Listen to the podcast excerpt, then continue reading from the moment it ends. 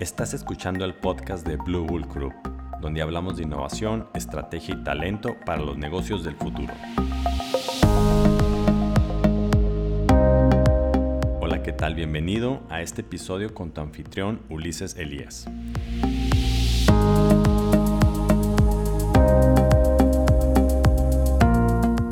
El talento es uno de los activos más importantes en la empresa. Esto es algo que discutíamos en el episodio pasado sobre gestión de talento. El día de hoy queremos abordar sobre cuáles son esos roles más importantes que debe desempeñar no solamente el departamento del área de, capital humano, sino los líderes o cualquier otra persona que coordine equipos y que trabaja con personas. Para ello nos acompaña Ana Pau Méndez, quien es eh, la coordinadora de Blue Strategy, de la unidad dentro de Blue Group. Bienvenida, gracias Ana Pau por acompañarnos de nueva cuenta. Hola Ulises, buen día, muchas gracias, al contrario, un placer estar aquí. Muy bien, pues como comentaba, eh, todo, eh, toda gestión de, de talento no es una, no es una, no es lineal, vaya, no es una función meramente lineal donde se deba desempeñar un solo rol, una sola función, sino hay que jugar desde distintos cuadrantes y hay que saber en qué momentos eh, jugar con estas, con estas distintas roles, distintas funciones de los cuales nos vas a platicar el día de hoy, Ana Pau. Y pues adelante, que somos todos oídos para, para lo que nos quieres compartir el día de hoy. Muy bien, muchas gracias Ulises. Fíjate que el hablar de los roles o de, esta, de, esta, de este entendimiento estratégico que deben de tener cada uno de los ocupantes de posiciones a nivel directivo o como líderes de, de las áreas dentro de las organizaciones, sí es, sí es necesario entender el rol que juegan para, para desempeñarse en el puesto. Y, y, y, el día de hoy, pues a mí me gustaría compartirles cuáles son estas cuatro visiones, perspectivas o bien tipos de sombrero como para pensar en el momento que están realizando su rol. Sin embargo, me gustaría antes platicar un poco o entrar en, en este análisis de tendencias o de estadística hacia dónde ha ido la gestión del talento en, en los últimos años, ¿no? Hablábamos la vez pasada de la evolución que ha tenido el entendimiento o la administración y la gestión del talento entre las organizaciones pero hoy en día realmente tenemos que entender que cuando nosotros no gestionamos al talento de una manera eficiente o acorde a lo que requiere nuestra estrategia de negocio, nos va a salir más caro. ¿no? Está completamente comprobado que es tres veces más caro eh, para las organizaciones generar una nueva contratación que desarrollar el talento con el que ya cuentan. Y todo esto se desprende desde un proceso de atracción de talento o desde un proceso en que seleccionamos a la gente para incorporarse dentro de nuestras organizaciones. Si no tenemos un correcto proceso o un sistema que permita administrar la atracción, la selección, la evaluación y la selección de talento, nos vamos a equivocar. Y a la larga, esto sale mucho más caro. También la, la forma en la que las organizaciones deben de buscar cómo vincular al talento dentro de la empresa, dentro de su rol, dentro de estas aportaciones y contribuciones, debe ser una decisión estratégica y debe de estar realmente en la agenda diaria de los ejecutivos y de los directivos hablar del talento. Y hoy, pues también las empresas o todas las organizaciones debemos y, debemos y además estamos obligadas a reinventarnos completamente a estarnos reinventando y estar respondiendo también con talento, ¿no? Y cuando hablamos de este talento, eh, pues es ser más ágiles, es realmente brindar y, y, generar o empoderar al talento para poder generar nuevas capacidades de liderazgo. Y también, pues hoy ya no podemos estar nada lejos de, del dominio de la información digital, ¿no? De toda la digitalización, de toda la parte tecnológica tenemos que incorporarla a esta gestión del talento. Y, esto quería yo platicarlo o, reflexionar sobre ello, porque si no estamos aquí, no estamos entendiendo que el talento es quien mueve la organización, el talento es quien hace que la organización sea sostenible en el tiempo, que en, el tiempo podamos contar con estos líderes del futuro dentro de las organizaciones y hacia dónde debemos de orientar la inversión en el desarrollo del talento, difícilmente vamos a poder jugar con estos roles que estábamos platicando al inicio. Eh, era, era importante compartirlo. Claro que sí. Y fíjate que ahorita en lo que estás platicando y seguramente lo, lo vas a abordar, me está surgiendo la pregunta en, eh, en estos roles, si estos roles deben de ser, debe de influir uno más que otro o en qué momento se debe de desempeñar más un rol que otro. Igual y después de que nos platiques esos distintos roles, hacemos, retomamos esta, este punto de vista, si te parece. Perfecto, sí, muy bien. De hecho, me gustaría compartir una, una presentación, es una lámina breve de, de a qué, dame, ahí estoy, una, ahí voy, ya estoy. Ok, me gustaría compartir algo para poder revisarlo con ustedes y ver de qué es lo que estamos hablando.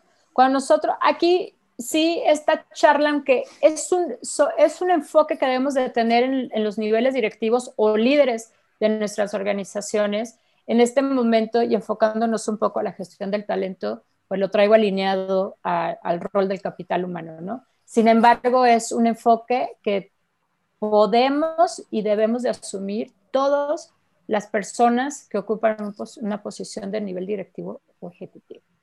Y realmente el rol estratégico es porque es una contribución que aporta valor al momento de entregar resultados.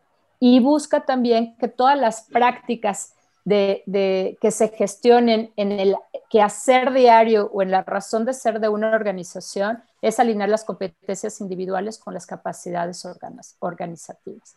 Y cuando hablamos de estas capacidades organizativas, pues nos estamos refiriendo al conjunto o a la combinación más bien de procesos de talento y de tecnología que al momento de combinarlos, sea, más, bien, voy a repetir, es el conjunto de procesos, talento y tecnología que al momento realmente de combinarlos sucede algo diferenciador que permite a las, a las organizaciones ofrecer eh, atributos diferentes eh, con respecto a, las, a su competencia, ¿no?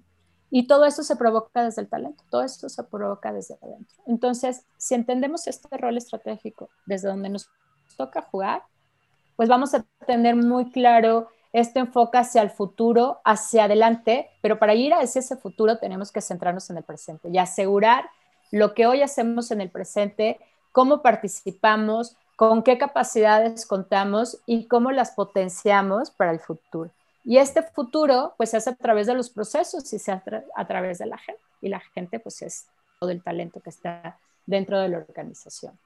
Entonces, teniendo estos, estos escenarios o, ejes, más bien, pues podemos ir identificando un primer rol que jugamos dentro de las organizaciones y es ser un administrador de procesos. También aliado de la gente, socio estratégico y cuando logras esta combinación, automáticamente eres un agente de cambio. Estos cuatro roles puede ser que estén muy específicos o que en algunos momentos juegues eh, o los orientes más de acuerdo al momento que te encuentres. Tú lo preguntabas ahorita, ¿no? O sea, ¿en qué momento a lo mejor utilizamos uno o potencializamos más otro? Pero realmente sí depende de hacia dónde o la estrategia que estemos implementando de negocio. Hacia dónde nos estamos encaminando al futuro, pues a lo mejor tendremos que ser más agente de cambio o ser más como socio estratégico. Y si nos estamos orientando en asegurar nuestro presente, pues tenemos que buscar y ver cómo vinculamos a nuestros colaboradores y fungimos como aliados de ellos y también aseguramos la administración de los procesos. Y esta administración del proceso, pues es lo que nos permite en el día a día mantener el core del negocio y, llegar a un futuro próximo exitoso, ¿no? Entonces, son estos... Sí. Mira, entonces lo que veo, Ana Pau, es que en el eje vertical está el tema del tiempo, ¿verdad? Donde en la parte de abajo te refieres al presente y en la parte de arriba al futuro. Y en el eje horizontal que es la otra parte que divide estos cuadrantes, está en cuanto al enfoque. Si estamos hablando del enfoque a procesos o enfoque a la gente.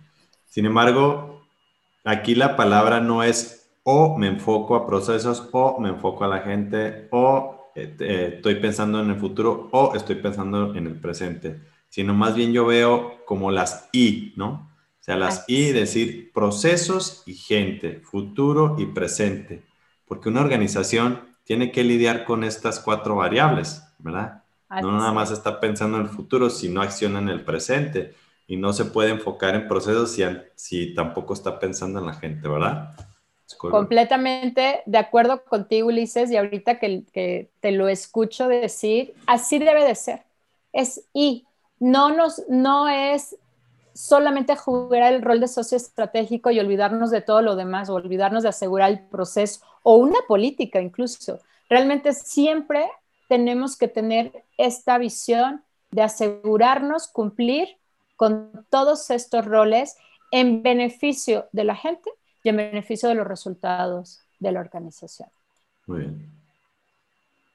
Me gusta eso. Y me gusta que estos cuatro roles son eh, relevantes, cada uno a lo mejor dependiendo del momento eh, que esté viviendo la organización, pero los cuatro tienen que mezclarse, vaya. Una persona, un líder, tiene que estar pensando en ser socio estratégico, agente de cambio, aliado a la gente y a la vez administrador de, de procesos en mayor o menor medida, ¿verdad?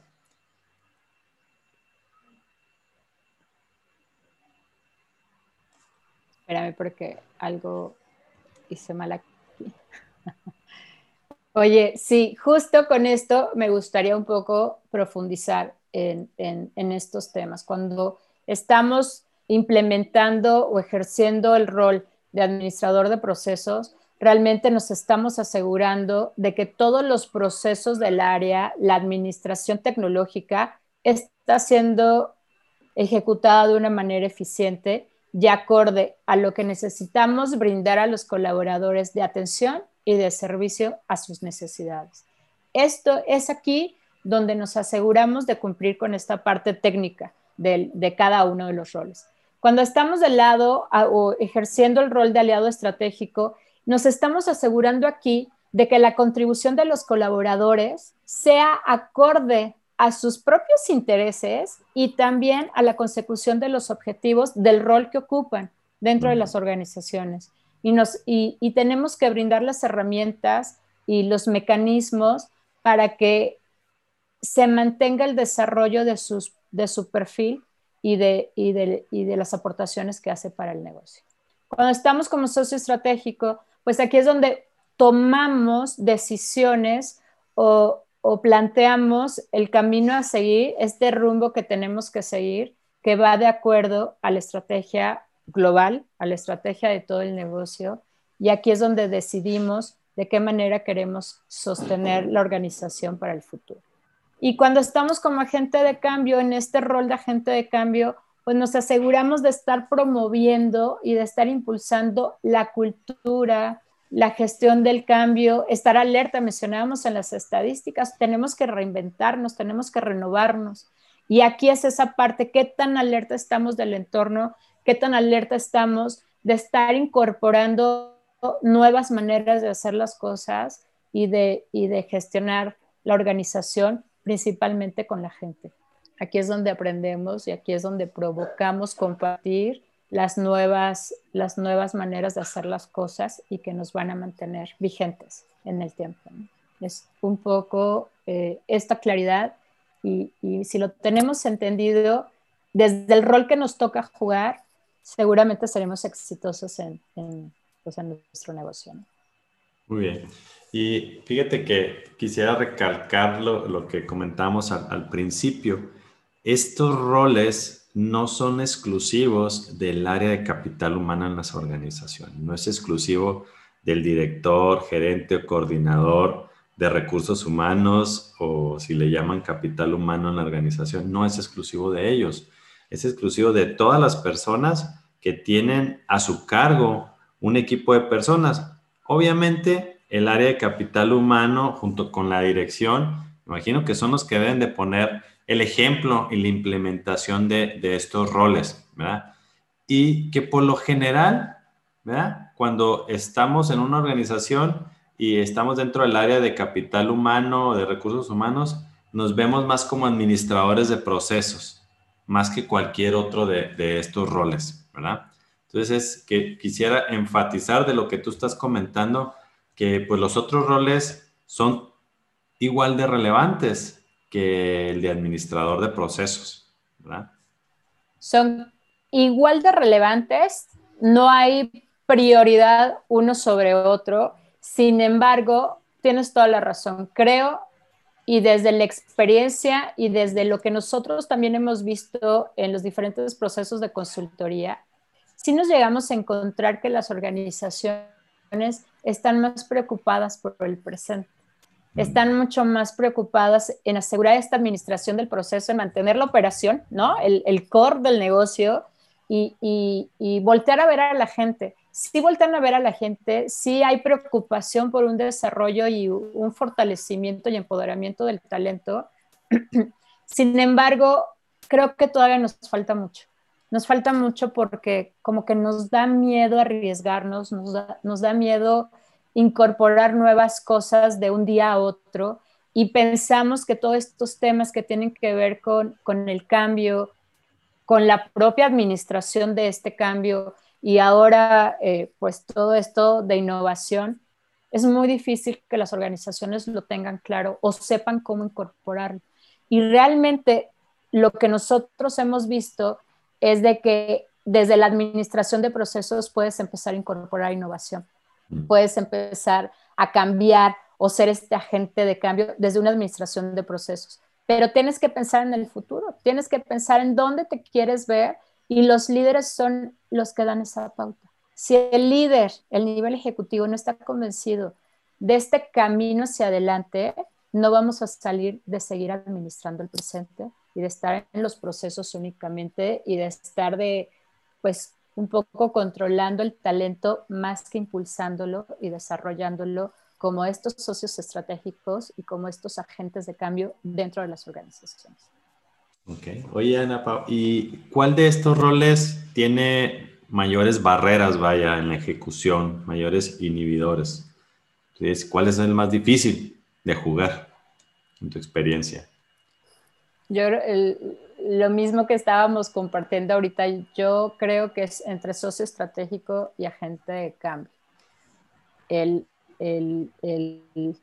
cuando, cuando hemos logrado o cuando hemos acompañado a, organizaciones a, a, lograr esta alineación del talento hacia la estrategia del negocio, ha sido sumamente enriquecedor y ha sido exitoso la manera en que va cambiando eh, el, enfoque que le ponen a la gente. Pero se ha tardado, se tarda. El, el, tomar decisiones de que tienes que dar oportunidades, el tomar decisiones de que tienes que premiar el buen desempeño, pero no el desempeño nada más del día a día, sino el desempeño extraordinario y que este desempeño extraordinario está alineado a un objetivo estratégico y responsabilizas a cada talento de estas contribuciones a esos objetivos estratégicos, es exitoso.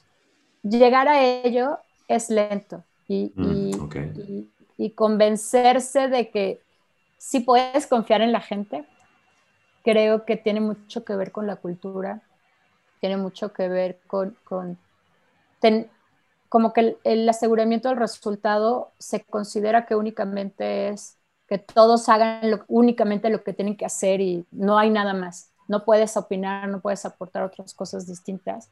Y cuando hay esta combinación de confianza, de promover la cultura, de promover o asegurar que realmente vives competencias o vives eh, comportamientos acorde a lo que requiere tu estrategia, no a hoy, para los siguientes años y que todo lo que hagas o dejes de hacer en la actualidad te va a impactar en el futuro. Si lo entendemos, hay un gran cambio y, el resultado es sumamente exitoso. Las mayores barreras están en socio estratégico y agente de cambio hoy se vive administración de procesos y como esta parte de aliado de la gente. Si no fueran aliados de la gente, habría muchas cosas que no se consiguen, ¿no? que no se logran, pero todavía hay mucho que hacer. Oye, y una persona para que pueda desempeñar estos roles, ¿necesita llevar entrenamiento o es algo que se da de forma innata sobre la marcha? ¿Qué, qué, recomiendas en esa parte, Napa? Yo creo que principalmente cuando tenemos un nivel de liderazgo o un ejecutivo, tenemos que asegurarnos que ya cuenta con ciertas habilidades, con ciertas habilidades que le van a permitir eh, gestionarlo de una manera correcta o adecuada, alineada más bien a, esta estrategia que requiere cada organización. Sin embargo, yo creo que también lo puedes ir desarrollando y lo puedes ir, ¿cómo, cómo, cómo decirlo? No quiero decir eh, moldeando, pero, pero yo sí creo que si tú ya tienes un perfil fuerte con estas características, se va a seguir fortaleciendo, se va a robustecer su perfil cuando cuadra o embona, más bien cuando embona muy bien con tu cultura y con tu estrategia. El, si no, si puedes traer a alguien que tiene este pensamiento de socio estratégico y es un promotor del cambio y de la cultura, pero no está alineado a tu estrategia, de nada sirve. Entonces, sí creo que lo debes de, debes de tener ya estas características. Se pueden seguir fortaleciendo dentro de las organizaciones acorde a lo que requiere cada, cada empresa, cada, cada negocio, pero muchas veces puede estar pues, desalineado. Claro. Fíjate que esto me lleva a, una pregunta, pero que es, seguro lo habremos de abordar en algún otro eh, episodio cuando hablemos ya en detalle sobre el tema de cultura organizacional.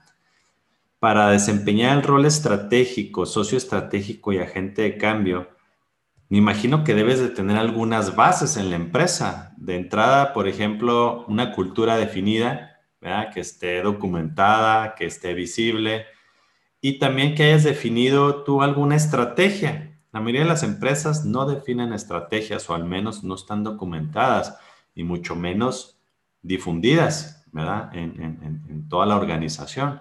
Entonces, ¿cómo una persona puede desempeñar estos roles si no tiene esas directrices, no tiene esos parámetros de cómo ser un socio estratégico y cómo ser un agente de cambio? Imagino que las mayoría de las empresas están en la parte de administrador de procesos y aliado a la gente, punto. ¿Estoy mal? ¿Estoy en lo correcto? ¿Qué no, y esto está padre, Ulises, porque nosotros hemos comprobado y es lo que buscamos llevar a las organizaciones. El punto de partida es la estrategia. Si difícilmente tú lo que decir, puede ser que no la tengan clara o tengan una estrategia no escrita o tengan una estrategia no comunicada, ¿no? O, compartida con, con tus colaboradores. Yo creo que difícilmente las estrategias, las, perdón, las empresas no tienen una estrategia. Al, menos su dirigente, el dueño, la tiene y la tiene en la cabeza y hacia ahí ha ido obteniendo buenos resultados en el camino. Yo creo que muchas empresas lo tienen así. Sin embargo, cuando no existe esta estrategia o esta visión homologada, principalmente con tus líderes, con tus actores clave, que, son aquellos que, toman decisiones contigo como, como dueño, como director general, si tú no sumas a todas estas personas, actores clave, en la clarificación o en la definición de la estrategia del negocio, te vas a tardar mucho más. Y eso es el punto de partida. Si no tenemos esa estrategia definida, es muy difícil que incluso tu cultura, que aunque sea funcional, no hay culturas buenas ni malas, pero aunque sea funcional, no te está impulsando o no te está llevando a esos resultados extraordinarios. Y, es importantísimo que alinees tanto tu cultura como tu estructura a la estrategia del negocio. Tú no puedes definir tu estrategia por la cultura que tienes o no puedes definir tu, tu estrategia por la estructura que tienes. Es al revés definimos nuestra cultura y definimos la estrategia que requiere la, organización con base en la estrategia que tenemos para los siguientes años. Eso es punto de partida y, y, y, sí, en un próximo, en un próximo episodio, charla, pues podemos hablar de este proceso de alineación de capital humano que nosotros eh, ofrecemos, que nosotros hemos comprobado que sirve, que nosotros hemos comprobado que las empresas tienen un cambio radical en la gestión del talento y sobre todo en los resultados del negocio cuando alineas tanto tu cultura como tu estructura a tu estrategia de negocio y con base en ello planteas todos los mecanismos, todos los sistemas que te permiten darle un seguimiento a tu estrategia de negocio. Perfecto. Pues muchas gracias, Ana Pao. El día de hoy vimos estos cuatro roles estratégicos en la gestión del capital humano. Hay más en este tema. Como ya lo comentas, estaremos hablando de lo que es la cultura organizacional y cómo alinearla hacia la estrategia de la empresa, que al final de cuentas todo esto tiene que embonar para que una organización sea exitosa, no importa el tamaño de la, de la empresa o organización. Pues muchas gracias, Ana Pao, y pues nos vemos en el siguiente episodio. Seguro. Muchas gracias, Ulises. Hasta luego. Bye. Bye.